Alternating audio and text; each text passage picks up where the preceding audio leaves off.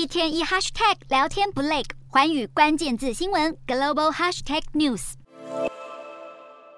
在台湾目前难以买到的美国电动车特斯拉 Model 3，现在要对北美地区的车主大打折。特斯拉宣布，在这个月底前，在美国交车的 Model 3和 Model Y 车款，车主能享有七千五百美元（大约台币二十三万）的折扣；而在加拿大地区购买交付这两款车，则是享有五千美元优惠（大约台币十五万），而且还能获得一万英里（大约一点六万公里）的免费充电服务，这比原先提供的三千七百五十美元折扣高出一倍。特斯拉下猛药，折扣翻倍。市场人士认为，这是因为特斯拉面临买气不振的问题。美国降低通膨新法即将在明年一月上路，在北美地区制造的电动车可享有七千五百美元的减税优惠，这让许多消费者延后买车。特斯拉因此不得不下猛药来刺激买气。特斯拉不止今年可能无法达成交车目标，股价也大跳水。部分原因是特斯拉执行长马斯克频频卖股，今年已经出售价值将近四百亿美元的特斯拉股票，主要是为了收购推特筹钱。但马斯克最新表示，他在两年内不会再卖特斯拉持股。马斯克还表示，预计二零二三年经济会陷入严重衰退，汽车需求将会下滑。等到比较能够掌握经济走向时，他会支持特斯拉购买库藏股。